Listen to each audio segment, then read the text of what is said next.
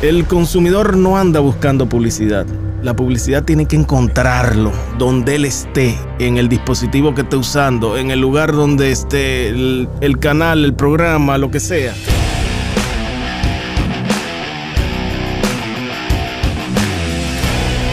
Hola y bienvenidos a Pub 101, el podcast, un espacio donde vamos a estar explorando el fascinante mundo de la publicidad y el mercadeo en la República Dominicana.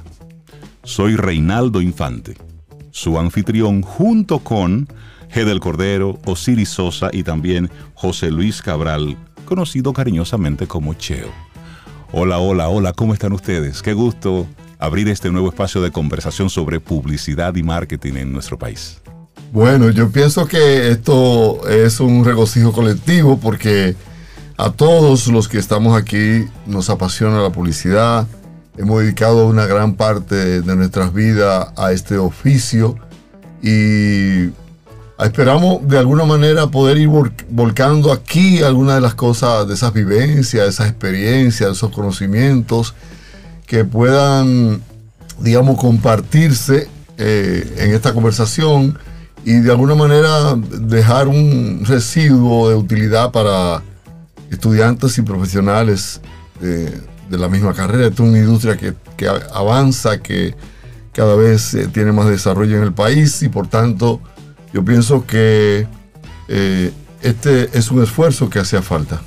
Sí, igual, igual yo, feliz de que por fin vamos a grabar nuestro primer episodio. Y nada, contento y entusiasmado también para eh, que juntos podamos llevar adelante esta, aventura con el propósito de, servir a, aquellos que aman como nosotros esta profesión. Totalmente. Como dicen por ahí, llegó el día. y aquí estamos, igual agradecidos de Dios y de Reinaldo. No, y de, el hombre. no, de, Osiris que surge con la idea de, de Ticheo, también de, de, de, ustedes unirse un poco a, conversar y de Gedel Cordero que también se suma a, todo esto. ¿Y les parece si iniciamos esta conversación precisamente compartiéndole a, a, los que están conectando con nosotros. ¿Qué es esto de, de Pub 101? ¿Por qué ese nombre? ¿De dónde surge? ¿A quién se le ocurrió esta idea? A Osiris. Tenía que ser. Entonces que sea Osiris quien, eh, Bien. quien lo explique. Ok. Bueno, miren, el, nombre de PUB 101 eh, obviamente sale de la abreviatura, podríamos decir, de, publicidad, PV, que comúnmente encontramos en nuestros pensum de las universidades. Y el, el 101 pues nos deja referencia de que es, es partiendo de, los fundamentos de la publicidad, es decir, desde lo básico hasta, hasta lo, de un nivel superior. Entonces, nada, se nos ocurrió eh, ponerle ese nombre. Eh, PV 101 es publicidad 101. Esa es la idea. ¿Y cómo entonces, Osiris, tú conectas con Cheo para, para esto? Eh, bueno, Cheo es amigo, compañero, casi hermano de batalla, de muchos años, desde que comenzamos a trabajar juntos en, esta carrera. Y nada, casi siempre compartíamos ideas y demás, también junto con otros amigos, pero como que Cheo y yo fuimos los únicos que, no, que nos atrevimos. Exactamente. Eh, y nada, compartí la idea con Cheo, Cheo le gustó y Estamos más o menos evaluando desde, el año pasado, más o menos, hace un par de años que habíamos hablado. Hace mucho tiempo. Ajá, bueno. Tú tienes un retraso, para decirte, como más de cinco años de retraso. Wow. Eso es para que veamos que no hay, no hay idea, que no se llegue a materializar. Lo que sí hay es que esperar su tiempo. Y a veces, y creo que forma parte de esta misma conversación, y, creo que es lo, lo más rico de este tipo de encuentros que vamos a sostener. Primero es que vamos a tener diferentes generaciones, vamos a tener diferentes sabores sobre lo que es la, publicidad, vamos a conocer mucho de lo que ha sido la trayectoria de la, de la publicidad, eh, la trayectoria de muchos de los que, de los que han hecho de la publicidad en República Dominicana, lo que es hoy, pero también ese sabor de lo, de lo nuevo, de lo, que está ocurriendo en las universidades y en las diferentes agencias. Y, y hay algo importante y es que posiblemente no seamos solo nosotros los protagonistas de este esfuerzo. Trataremos en el desarrollo del mismo de traer otros profesionales del área que puedan eh, sumar conocimiento, que puedan dejar experiencias y que puedan enseñar a los que nos ven y a nosotros mismos sobre su oficio, eh, su trayecto, su historia en el ámbito publicitario. Y creo que eso también le va a añadir eh, valor a este esfuerzo porque vamos entonces a tener diversos profesionales de diferentes épocas hablando sobre el tema. Claro, y me gustaría también que la gente nos conociera un poco, porque de repente en nuestro círculo de, producción, de, creatividad, de publicidad, bueno, pues todos nos conocemos. Un país pequeñito y cada uno de nosotros ha trabajado en distintas agencias, nos conocemos en, por todos estos años, pero no necesariamente los que están conectando con nosotros, los estudiantes universitarios que están apenas eh, dando los primeros pasos. Entonces, ¿les parece si entre nosotros nos, nos conocemos un poquitito? Por ejemplo, Cheo. ¿Cuándo tú iniciaste en la publicidad? En la publicidad yo inicié sin darme cuenta. Ajá. Yo soy oriundo de San Juan de la Maguana. La palabra publicidad no creo que llegaba mucho por allá. A Salcedo tampoco. Yo soy de allá. en esa época entonces sí tenía las destrezas artísticas. Dibujaba, pintaba. En los recortes de las, de las materias cuando terminaba el año escolar. Todas esas hojas que sobraban, uno las arrancaba y hacía su, su carpeta de dibujo. A partir de ahí un amigo que sí ya estudiaba la carrera aquí en Santo Domingo, me dice, pero tú, ¿cómo queda para esto? Y me trae, honestamente yo no sabía qué era. Ok. A medida que ya estoy trabajando, ya estudiando, que me doy cuenta, que no solamente es el dibujo, sino que intervienen otras cosas. Y todavía termino la carrera. Y cuando entro a la agencia por primera vez es que me doy cuenta que el mundo es más grande de lo que es. Y entonces, en cuanto a formación profesional, formal en esa época, ¿de dónde tú venías ah, así? Yo soy egresado de la UAS. Ok. Los tirapiedras de la UAS. que andaba con el pincel en la mano, pero también con el cagado en la otra. Exactamente. Pues, tal, vez del medio millón. incluso, incluso tuve la oportunidad de, diseñar un afiche para la universidad y era de eso, diciendo las dos cosas, que a veces nos quedamos con una sola y se nos olvida la otra.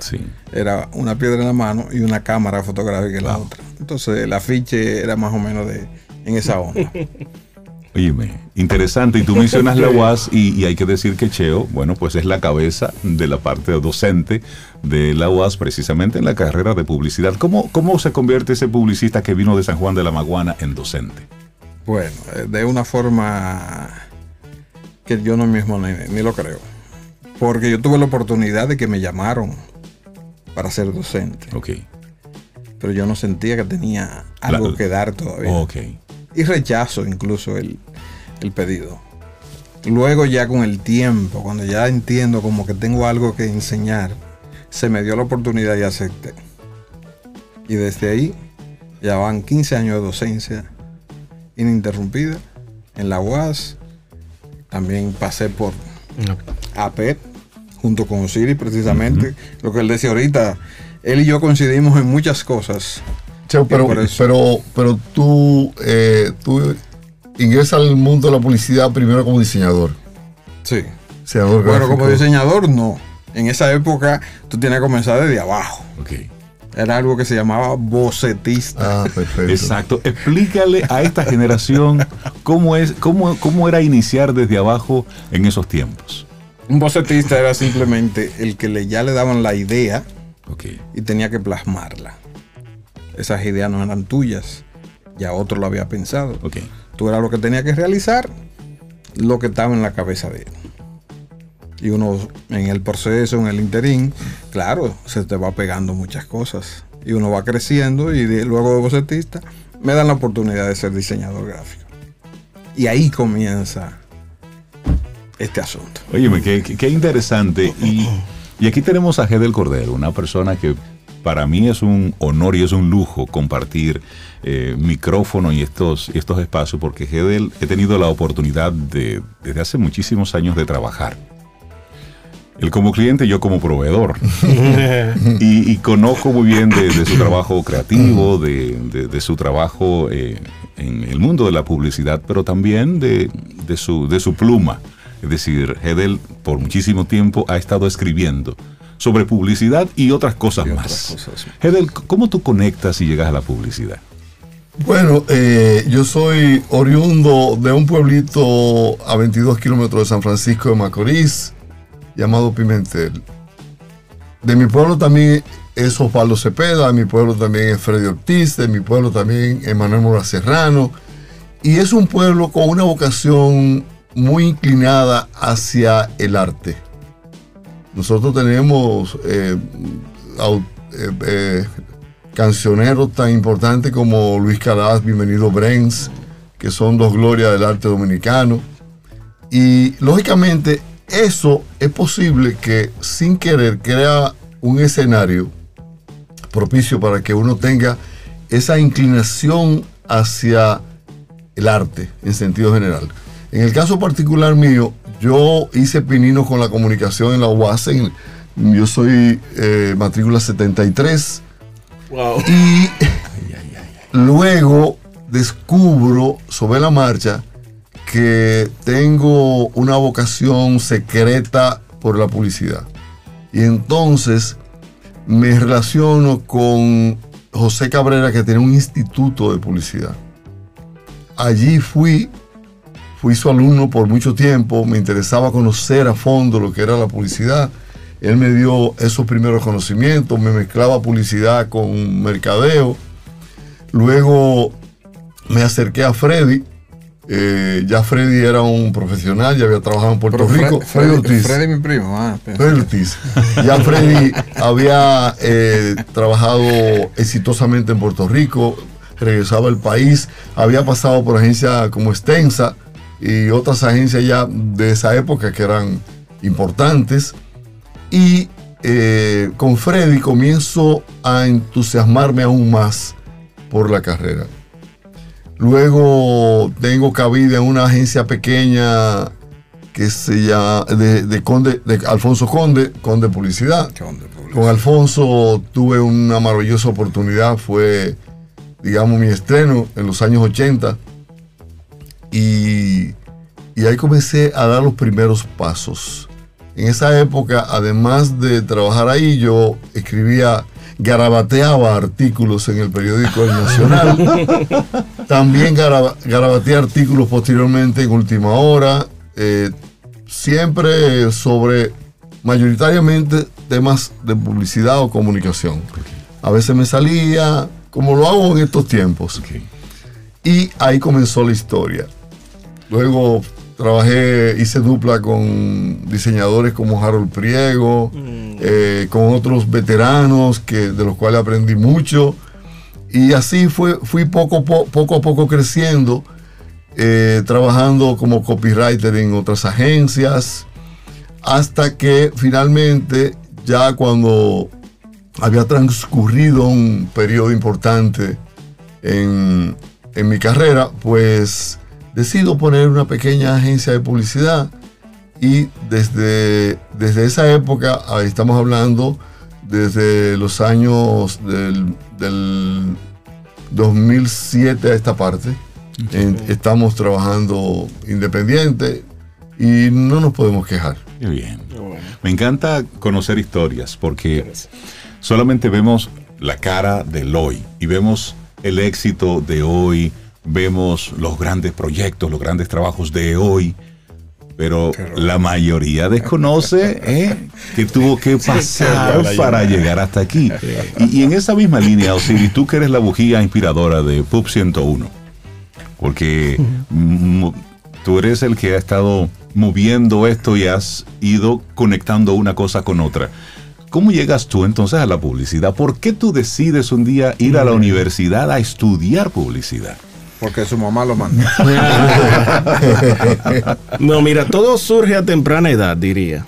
O sea, desde niño yo era el, primito que le gustaba dibujar, que mi mamá me ponía en clase de pintura. Recuerdo que estuve en, en el Centro de Arte Cándido Vidó en Gascue. y también estuve también unas temporadas en, en, Galería de Arte Moderno y yo era el que dibujaba en la casa. Y bueno, crecí con ese, vamos a llamar, con ese, ese talento, vamos a llamarle.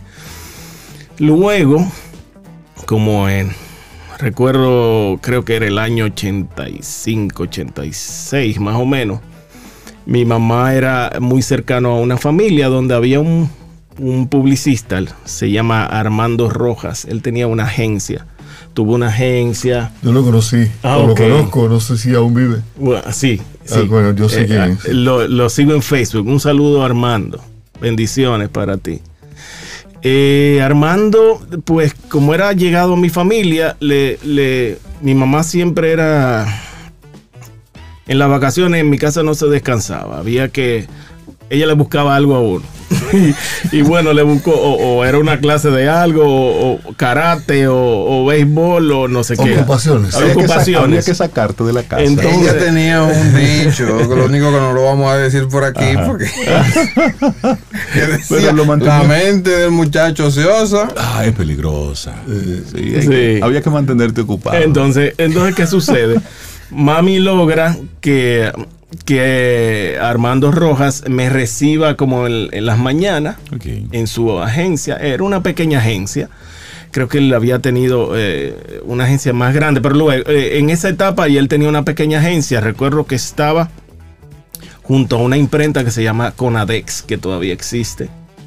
Armando tenía su taller de publicidad y me, yo iba todas las mañanas y aprendí, veía qué era lo que hacía me comencé a enamorar del diseño gráfico. Él era muy buen diseñador y creaba logos y demás. Y yo llegué incluso a ayudar a ilustrar cosas. Recuerdo algo que hice, un unas ilustraciones. Y a él le gustaron y bueno, las usó. Eh, los años transcurrieron hasta que, eh, bueno, hice el bachillerato ya en el colegio. Como veían que yo tenía actitud, eh, eh, eh, me ponían a hacer los murales y demás. pegaban los letreros y todo eso. Todo. La cuestión es que, bueno, decido. recuerdo que hasta a uno le hacían un test de, de qué iba a estudiar y justamente me salió publicidad. También tenía influencia de primos que eran publicistas. Y bueno, yo dije, eso es lo que quiero estudiar. Ya, bueno, ingreso a la universidad y ingreso a PEC a estudiar publicidad en el año 91. Y unos años después, pues se comienzan a abrir oportunidades para, trabajar. Eh, como dice Cheo, hablo de, cómo entré, obviamente, ¿verdad? Sí, sí. Como dice Cheo, uno llega a una etapa de que uno por entrar a una agencia basta gratis. Sin que le paguen. Lo que quieres es trabajar. Exactamente. No, no solamente trabajar, es que la oportunidad, de ingresar era la parte más complicada. En, aquella época es, es muy cierto lo que dice Osiris, ¿no? Uno hasta gratis iba. Gratis, no, no, pasa así. El famoso este trainito. A mí me contrataron en principio, si, si vale el término contratar porque me pagaban 75 pesos quincenal, 1982, y, me contrataron por medio tiempo, es decir, yo estaba de 8 hasta el mediodía. Y dos semanas después, yo propuse quedarme el día entero y el Alfonso me dice, pero yo no puedo pagarte más. Yo no, que yo no quiero que me paguen más. Yo lo que quiero es quedarme aquí, aquí porque yo siento que eh, me estoy entusiasmando más, que puedo aprender más, que puedo, si le dedico más tiempo, me voy a superar más. Voy a mi casa después del mediodía y lo que me paso la tarde entera leyendo, pero, pero yo quiero estar, en la práctica. Y es como dice Cheo, eso es una ventaja. Entrar y poder desarrollarte, poder, digamos, mostrar lo que tú la capacidad que tú puedes tener para desarrollar el trabajo, eso, eso es valiosísimo, era valiosísimo. Claro, es que además hacer se aprende haciendo. Claro, Claro. claro. Y mientras más temprano tú podías salir de la universidad o estabas terminó ahí, entrar a una agencia, pues mejor. Exacto. No, y el tema de la de llevar la teoría a la práctica. Claro. o sea, Exacto. es algo que eh, lamentablemente hay que decirlo, es totalmente diferente a la, a la teoría que te enseñan en las universidades. Te das cuenta que tú no sabes. Exactamente. Pero ya hablamos de esa etapa de, de- de arrancada, de- del estudio y todo ese proceso. Y se me ocurre lo siguiente, porque la publicidad, la ilustración es, es un arte comercial. Es decir, una cosa es tú pintar algo por inspiración y algo muy distinto es por encargo, que tenga como Sí. un propósito generar y motivar una venta. Ustedes como ilustradores, como, como creativos, como generadores de un concepto, ¿qué sienten cuando ven ya ese resultado en la calle, impreso, lo escuchan? No, eh, eh, antes de verlo impreso en la calle. Yo no sé si a Cheo y a Osiris le pasa igual que a mí, pero cuando yo logro, digamos, hasta un simple titular para un aviso de prensa, que yo creo que está bien concebido, eso le produce a uno un regocijo espiritual extraordinario, que eh, sobrepasa el valor de lo que tú recibes como pago. Si tú le pones a lo que tú haces el corazón, y aunque sea un simple aviso de prensa que tú vayas a, a escribir o a diseñar en el caso de ustedes, yo pienso que cuando tú aciertas, ese placer que te produce lograr una idea que tú no sabes de dónde salió, pero que salió, que se te ocurre que, que desde tu punto de vista llena a cabalidad del objetivo, el propósito de ese aviso, eso no tiene como, no tiene pago. Eso es, eso es un regocijo que supera, supera todo lo demás. Por ejemplo, como te decía ahorita, eh, los inicios desde abajo, tus ideas no salen. Tú sa- sacas las ideas de... Cuando ya te- uno logra escalar y llegar a, a la posición de diseñador, cuando yo vi mi primer trabajo en la calle, yo no dormí.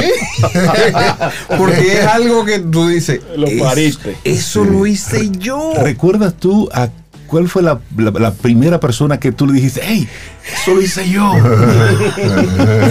Sí, a mis amigos, unos amigos en esa época. Con el bolsillo. Sí, no, y, ¿qué? Y no lo creían. ¿Qué eso lo hiciste tú? Y yo, sí, eso lo hice yo.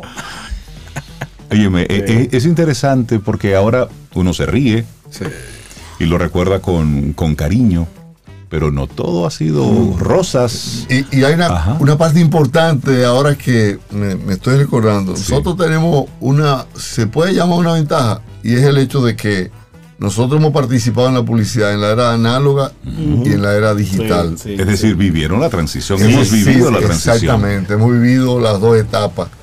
Y nosotros creo que es un, una, Un plus. un plus que, que puede, Claro. Para nosotros mismos en términos profesionales, porque venimos de lo, de lo más rústico Sí, a lo más sofisticado. exactamente. Os- Osiris y yo entramos en el. eh, porque somos más o menos de la misma generación. Él entró a la universidad en el 91, igual que yo. Nosotros entramos como en la línea donde ya el análogo estaba cayendo y donde estaba despegando la tecnología. Correcto. sí. Entonces eh, era esa dualidad. Mucha gente se quedaron en el camino. Conozco de muchas personas que no, no se adaptaron. Sí. No hicieron la transición. no se adaptaron. Sí. Sí. Tú sabes que le- los escucho y me gustaría retomar esto de, de la experiencia de cuando tú ves ese resultado final. Cuando dices, wow, esto lo hice yo. Pero también pasa lo contrario. Cuando haces una ejecución y el resultado, bueno, pues es el adverso, no era el que se esperaba. Tengo una anécdota. Ajá. ¿Qué te pasó? muy cómica. Bueno, cuando yo tengo la oportunidad de, de que ya estamos llevando la publicidad al exterior, ¿verdad? Que ya se están... Porque aquí todo fue un proceso. Si uno piensa que, que aquí siempre se hizo publicidad 360, no. Ahora hay que ahora no, hace un tiempo, me tocó diseñar para un ascensor. Ok. O sea, hacer un ambiente para ese ascensor. Se hace y se manda la, la producción. El sábado yo voy a la plaza a ver tu a ver ascensor. mi ascensor. y entro a mi ascensor. Y yo estoy deleitado viendo mi ascensor. Me la comí. Eh, Y de bien repente- hecho está hecho. Y como dicen por ahí, y de repente dice, no tienen harto. No ponen publicidad en todos los lados. Y yo callado. Yo dije, si yo digo que fui yo, yo creo que me dan. Sí, por eso decía que, que la publicidad es, es un arte comercial que tiene como un fin específico, bueno, pues eh, provocar algo en, en una audiencia. Sin No. embargo, nosotros hemos tenido tiempos donde se entendía que la gente iba a moverse mientras más viera esa pieza. Y ya hemos visto que no necesariamente es así. No, y muy interesante que en esa época se buscaba, comenzó a pensarse de que el consumidor no anda buscando publicidad. La publicidad tiene que encontrarlo Exacto. donde él esté, donde, eh, en el dispositivo que esté usando, en el lugar donde esté el, el canal, el programa, lo que sea. La publicidad en ese tiempo estaba buscando dónde, ya fuera los medios tradicionales, dónde llegar a los consumidores. Y en el caso de Cheo fue un ascensor. Recuerdo que también se pusieron de moda las, las escaleras Las eléctricas, escaleras ¿verdad? eléctricas. Que hace poco, eh, creo que ya no es frecuente. No, ya. Yo- creo que- se, se- se fue esa moda. Yo creo que podríamos proponer para otro, Pero otro- sí, eso otra puede ser ocasión, un tema. solo para anécdotas, Sí, totalmente. porque eh, De eso hay muchos. Van a surgir muchas Y realmente ahí es donde uno se da cuenta y, y- y le pone atención a lo que alguien decía, que la publicidad no, no tiene que saturar a la gente y que uno no puede hacer cosas para uno. Es donde dice, tú tienes que escuchar Y hablemos entonces Al cliente, de, ese, de al- ese ego del artista. a... Porque entonces ustedes dicen que sentían de niños esa inclinación artística por, por, la, por la ilustración, por el dibujo, por, por escribir, y de repente ponen eso al servicio comercial, pero, pero está ese, ese ego de artista ahí dentro de estoy creando algo. Ego que muchas veces tiene el inconveniente de que tropieza con clientes que eh, se convierten en necedades. Sí. En la realidad, todo- no hay gente, no hay un hombre, una gente de la no hay un ejecutivo publicitario que no haya tenido una contrariedad con gente que muchas veces te rechaza las cosas que tú entiendes que están excel- que son excelentes. Y a Eso, es común, muy y- común. Y a propósito de eso, y que lógicamente lesiona, lacera el ego por ejemplo, de- tú del tienes- que presenta. Es decir, ya tú tienes tu idea y tú vienes y la presentas con ese, con ese cariño, con, eh, con esa gana de decir, y tú, y por dentro de ti dices, óyeme, Me esta la es comí. la pieza. y luego cuando el- la reacción del cliente no es la que tú esperas. ¿Qué pasa por, por esa cabeza? Bueno, eso es inexplicable. Mira, como en la, en la publicidad, eh, también todos debemos saber que las ideas no es solamente uno. O sea, cuando uno trabaja en equipo, ya en una eh, agencia con todas las de la ley, decir que una idea es tuya eh, es un poquito complicado. Se supone que es del equipo completo porque cada quien le pone en el interín cositas. Y generalmente cuando la tenemos ese, ese input que tú dices, esa, esa sensación de que eso va a romper, generalmente iba el equipo completo. Sí, es, es- es- es bueno tener Cuando- filtros. exacto, y cuando de repente que el cliente dice que no, o que quiere, cam- quiere la película de, de King Kong pero sin el mono, Exactamente. El gorila, sí. Pero que se sienta igual. Una combinación de tango rock, Una cosa un poco lounge. Exacto. entonces uno empieza como a respirar. Yo tengo un amigo que dice que cuando el caliente viene de abajo no es bueno. Eh, incluso yo estuve en, en discusiones con el creativo y, y el cliente.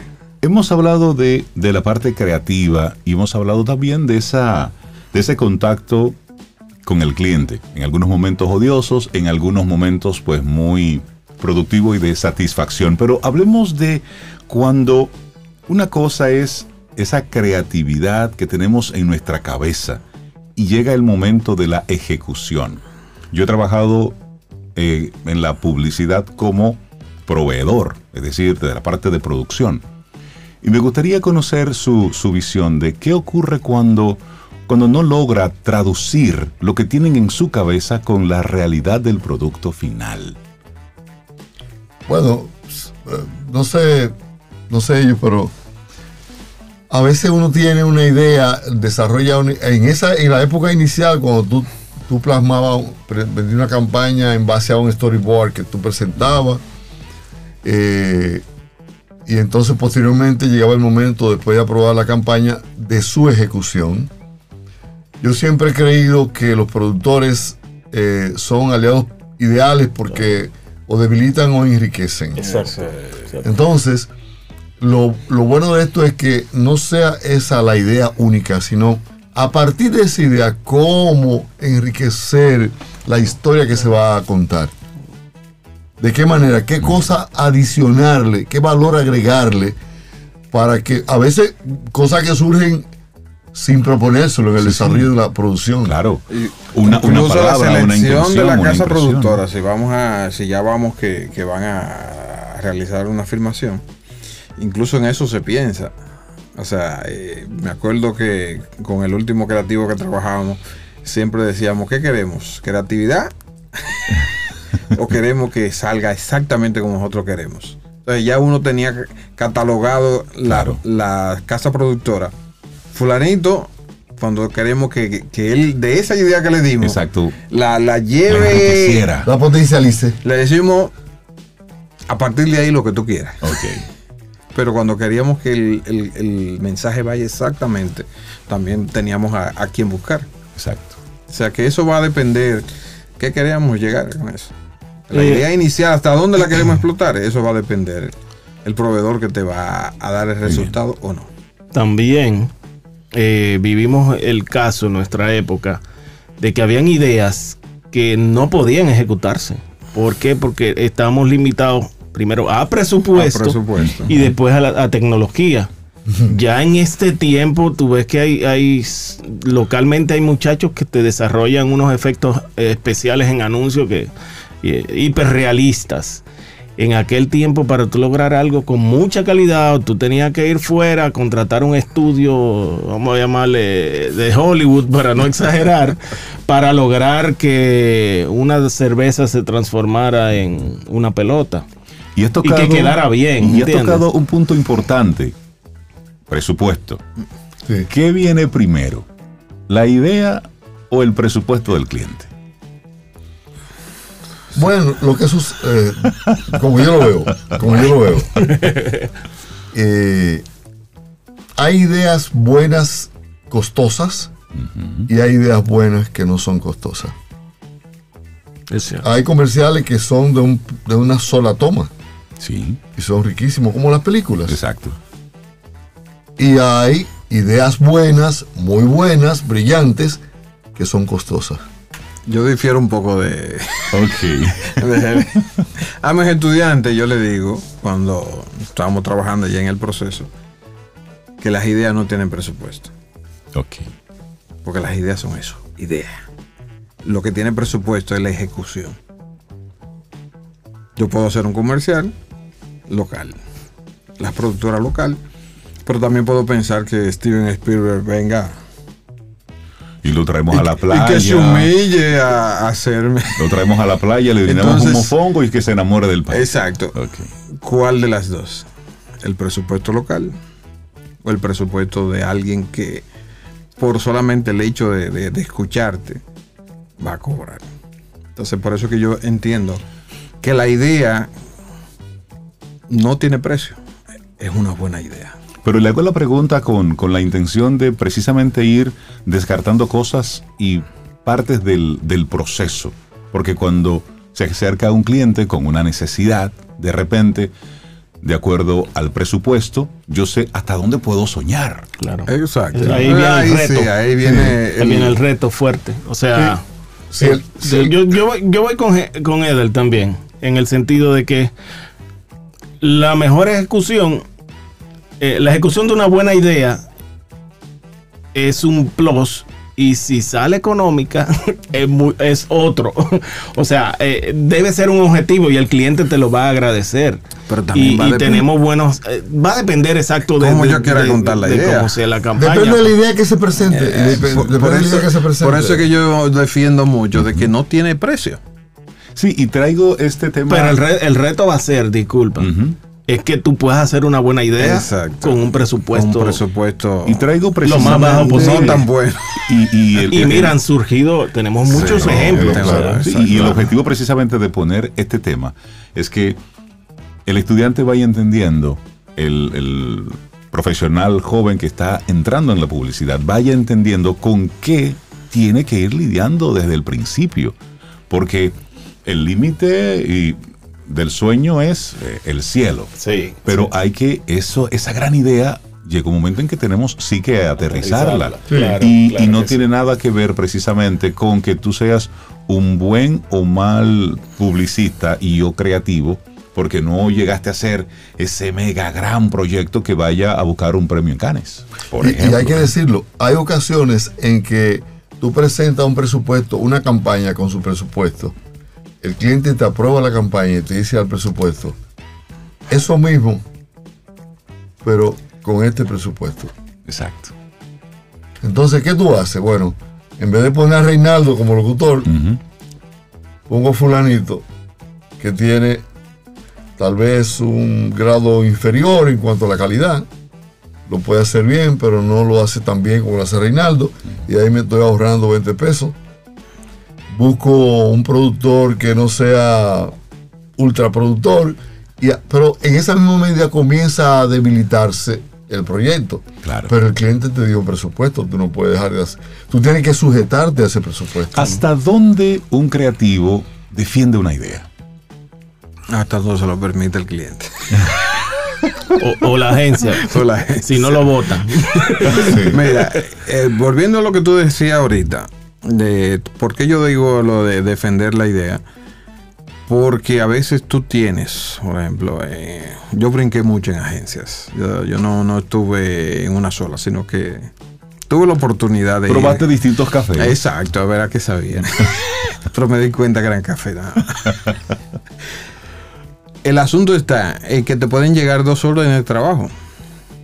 Uno para una, un cliente que no es el mejor. Entonces te llega una del que mejor factura la agencia. Entonces tú quieres hacer el que factura, porque entiende que lo que tú pienses él lo va a hacer, pero ¿y qué pasa con este clientito que es pequeño, pero también quiere que se le haga cosas buenas? Exacto, y que, y que el dinero tiene el mismo valor. Exactamente, por eso que te digo que las ideas no tienen precio. Porque ese cliente se merece tan buen trabajo publicitario como aquel que da todos los millones a la agencia. Y hay un punto interesante, uno como joven publicista, a veces ahí vienen las oportunidades de uno crecer. Exactamente. Te lo digo por experiencia y un simple ejemplo pongo. A veces uno publicista, uno como joven en, en la profesión, tiene que ta- estar dispuesto a hacer o a trabajar con clientes que muchas veces nadie quiere trabajar. Y eso te puede brindar una oportunidad para crecer. ¿Cuál Por es ejemplo, el mejor? En mi caso, por ejemplo, yo comencé rápidamente, yo comencé como Cheo. Yo entré a, a la agencia, entré a Partners Ogilvy como tres días después que abrió. Eh, creo que la agencia abrió un lunes, yo entré un miércoles. Y entré como, como bocetista también. O sea, yo me encargaba igual que Cheo de los bocetos que se iban a presentar, las campañas, de convertirlo en, En realidad, montarlo. no en realidad, porque no eran ilustraciones finales, pero en generar la idea, La idea, visual de- de- del, Que el del cliente concepto. entienda de, que, de qué se trata. Exacto. Y llegó la oportunidad, bueno, me fui yendo, ya comenzó la- el mundo digital a abrirse paso. Eh, comencé a aprender eh, a usar la computadora, en la universidad también, pero llegó el momento de que en la agencia había una cuenta de retail o comenzaron, habían diferentes cuentas y estas cuentas comenzaron a publicar retail. Recuerdo el caso de Santo Domingo Motors. Santo Domingo Motors y otras eh, eh, concesionarias o, revendedoras de, diferentes marcas regularmente publicaban ofertas de vehículos en los periódicos. Y este era un trabajazo porque tú tenías que, imagínate una página de ofertas que tenía 50 vehículos, tú tenías que acomodar, hacer un layout donde que cupieran esa cantidad de... Más o menos artísticamente. Y, de verdad era una pela, porque tú tenías que escanear esos, esas ilustraciones, montarlo. En la, en la Photoshop estaba en sus inicios, en esa época. el, problema es que las cuentas retails nadie las quería trabajar porque era aburrida para muchos y era tediosa. Eh, o sea, era un trabajazo. Pero en ese momento yo vi la oportunidad de, yo poder desarrollarme eh, eh, como diseñador y me sirvió de, muchísimo, de, mucho, la destreza trabajo. Exacto. Luego surgieron, surgió Cuesta Centro del Hogar, que era esa época. También había, me acuerdo yo que yo heredé esa cuenta de, de un director de arte que, bueno, decidió irse de la agencia y bueno, me, gracias a Dios me tomaron en cuenta y me recomendaron para manejarla. Ahí estamos hablando de la década 90. De los 90, exactamente. A finales de los 90. Y bueno, eh, eh, para no cansarles, eh, esa fue la oportunidad que, que yo tuve para desarrollarme. Y duré manejando cuentas retail por más de, qué sé yo, como 6 o 7 años, 8 años más o menos manejando cuentas retails. Lo que era CCN, tuve la oportunidad de hacer el primer encarte de Casa Cuesta, también de Jumbo, y luego ya llegó el momento de que me, me, me, cansó. Eh, pero, tuviste la experiencia de la, de la novedad, de, inventar algo inventar con, cosas. Con, una cosa específica que nadie quería. Que nadie quería hacer. Ahorita eh, Reinaldo habló de, de hasta dónde era prudente defender una idea. Sí. Yo creo que para los que trabajamos en esta industria hay un factor que es decisivo para mantener la cordialidad cliente-agencia y es la confianza. Eh, porque yo he ido a presentar campañas a clientes que no han quedado muy convencidos de la efectividad de la, campaña, de la posible efectividad que puede tener la campaña. Sin embargo, te preguntan, ¿tú crees que esto va a funcionar? Y tú le explicas por qué tú crees que va a funcionar y te dice, bueno, tienes un voto de confianza. Y aprovecho. Entonces, cuando te ceden ese voto de confianza, tú tienes más posibilidades de que las ideas que tú presentes puedan tener, felizmente puedan realizarse.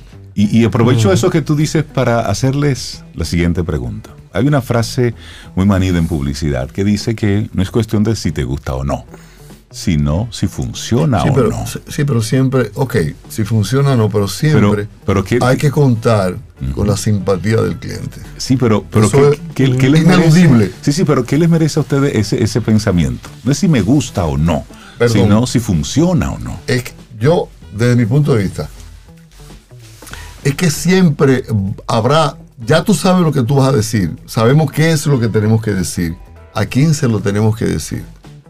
Hay infinidades de caminos creativos para decir eso. Claro. Yo escojo uno. Exacto. Y a mi cliente me a mí hay clientes que me han dicho, ¿tú crees que ese es el mejor camino? Y bueno, desde mi punto de vista sí. entonces me pregunta, ¿y tú no crees que vale la pena escudriñar otros caminos? Buena pregunta. Y tú dices, bueno, nunca, nunca está de más. Eh, vamos a ver si aparece otro camino que nos dé una historia superior a esta. O una campaña superior a esta. Eso es, factible. Y se ha dado en todas las agencias del mundo, se ha dado. Y tú llevas una buena campaña que de repente tiene que guardarla, olvidarte de ella y comenzar de cero a desarrollar para complacer al cliente. Tú vas a decir lo mismo, tú vas a contar lo mismo, al mismo público tú se lo vas a decir, pero él quiere que tú le lleves otro, otro concepto, otra idea, otro camino. Y no, no hay más que desarrollar, eh, poner en juego eh, tu El- talento el- y darle para allá. La pregunta, ¿cuál sería el mejor cliente? Tiene respuesta. Es que no hay, no hay mejor ni peor cliente. Y lo- con lo que tú decías ahorita de- del gusto, el gusto es un problema. Porque yo, yo a los estudiantes les digo mucho, ningún cliente te va a rechazar una idea si tú se la justificas. Correcto. Si al racional él pidió X cosa y tú le sacaste esa idea y le dices de dónde viene, es muy difícil que te la rechace. Y si te la rechaza, tú tienes argumento para debatir, que era lo que tú decías ahorita, hasta, hasta dónde defender una idea. Pero como quiera, es hasta donde el cliente te. Correcto, si el cliente dice que no le gusta, tú, tú vas a caer en la parte necia. Exacto. Y es donde no queremos caer porque luego la dueña de la agencia, porque hay que decirlo así, O el dueño. o el dueño, es a él que lo van a llamar. Sí. Y Para van a- pedir resultados. Y le van a, no, y le van a decir, oye, pero la- el- yo no quiero a ese creativo, porque... Entonces es un asunto, tenemos que entender que la publicidad es un negocio y al final uno lo que intenta es quedarse en el puesto. Es eso. Porque si hay un cliente que habla mal de ti delante de un dueño, hay un problema. Y son de las cosas que hay que tener en cuenta. Osiris, tienes un comentario. Sí, yo el comentario que quería decir era sobre el tema de la pregunta. ¿Cuál es el mejor cliente? Quizás algunos podrían decir, bueno, el que me aprueba El todas mis ideas y no pelea presupuesto. Obviamente, eso es interesante, pero muchas veces uno en su mundo creativo a veces pierde el foco. Y a veces hay clientes que tienden a darse cuenta de cosas que ni la agencia se dio cuenta, ni uno mismo se dio cuenta, y tienen una capacidad de juicio para decirte y, de- y rebatir y, eh, Con cualquier, propiedad. con propiedad, cualquier justificación. Y eso va a ir a favor de la marca, porque no la va a afectar. Eh, eh, básicamente para eso es que trabajamos, para la marca. Bueno, ya trabajamos para el cliente, para, el, para el consumidor, perdón. Pero la marca es importante y en ella es que, eh, es que nuestros esfuerzos se basan para formarla y fortalecerla para los consumidores. Creo que va quedando un poquitito más claro para los que están conectando con nosotros y este podcast de PUB 101, de qué es lo que vamos a estar ofreciendo. Es una conversación en la que en cada episodio vamos a ir tocando un tema en particular. No vamos a estar de acuerdo necesariamente y creo que esa es la riqueza. Vamos a estar debatiendo ideas. Estaremos conociendo historias de, gente que ha hecho mucho por la publicidad. Y me gustaría, eh, Osiris, Cheo y Hedel, que comentemos así brevemente ya en esta parte final de nuestro episodio 01. ¿Qué la gente puede encontrar en la página pub101.do? Eh, sí, eh, rapidito. Eh, creo que nunca hablamos por qué surgió eh, la necesidad de la página. Eh, la página surgió porque en conversaciones, Cheo no- nos mencionó en casos con sus estudiantes y el- en el caso particular, hablando con otros estudiantes, me di cuenta de que lamentablemente esta generación está olvidando Lo que comenzaron el negocio, simple y llanamente. eh, vamos a llamar los, funda- los pilares de- de- de- del negocio eh, de la publicidad dominicana. Y en cierto modo estamos perdiendo nuestra, vamos a llamar, nuestra, Historia, nuestra identidad. propia publicidad, podríamos Sí, decir. la- o una misma historia. O una identidad que, que teníamos eh, cuando escuchamos campañas que reforzaban la cultura dominicana. Obviamente sabemos que estamos en un mundo globalizado, de que las generaciones ya te hablan inglés y español, la juventud, por, por lo menos, y ya están acostumbrados a muchas costumbres que hemos heredado de, países ex- exteriores. Pero aún así eh, eh, el, el problema o la necesidad vino porque muchos de esos estudiantes no conocían quiénes, quiénes habían sido lo- lo- los publicistas, por qué hacemos eh, eh, eh, tal o cual cosa, de dónde viene, de- quiénes eran las agencias. Y eso, eso en realidad me, me, me- me inquietó en ese momento. Y lo comenté con Cheo, le dije, Cheo, pero eh, da pena de que no se conozca quién fue fulano de tal, para no mencionar nombres. Eh, porque las generaciones no lo... Me daba cuenta de que no lo conocían, nunca lo conocieron. Y fueron personas, perdón, que guayaron la yuca Claro. para nosotros. No, y eh, que comenzar y que esto de hicieron cero. cuando O sea, no era. Es decir, cuando todavía la publicidad apenas era un nombre, es más, ni se conocía como publicidad. Es muy fácil hacer publicidad. Honestamente, si, si tú me haces la pregunta de que es, es más fácil hacer ahora que ahorita, es mucho más fácil ahora. O sea, tú tienes, Sí, claro. tú tienes Claro, los datos, tú tienes, donde distintos. quiera tú tienes, tú tienes herramientas. O sea, comenzar un proceso donde todavía incluso el mismo público Sí. no entendía. y- Pero- y pero incluso decir- términos que, que se usaban en la época que no eran correctos. O Eh, sea, Yo creo que también nosotros de alguna manera deberíamos procurar hacer justicia para seguir lo que estaba desarrollando Osiris, hacer justicia so- a aquellos que fueron los precursores de este negocio en el país y que Totalmente. posiblemente esta generación lo desconoce. Algunos ya han fallecido, otros aún afortunadamente eh, existen, están vivos, pero tal vez quizás no ejercen. Entonces yo creo que de alguna manera nosotros pudiéramos dedicar algunos capítulos Así es. para revisar esta historia, darla a conocer y de algún modo hacerlo como eh, homenaje a esos que iniciaron esta carrera en el país. Totalmente. Y ese es prácticamente el, el objetivo de estas distintas conversaciones. Es enfocaremos temas de, de- de corte de producción, de, de corte de creatividad, pero también conocer las, las historias, historia. las marcas eh, y por supuesto dar, dar visiones críticas sobre lo que está ocurriendo con la publicidad hoy en día. Y, y traer también protagonistas de- Claro, por supuesto. del negocio de hoy y de ayer. Traerlo, eh, y hacer recuento, escucharlo. y hacer recuento de, de, de campañas famosas. Correcto, O sea, sí. He escuchado por ahí que luego lo vamos a dejar guardado de algunas Ajá. campañas que todavía la gente la- quiere que se la graben.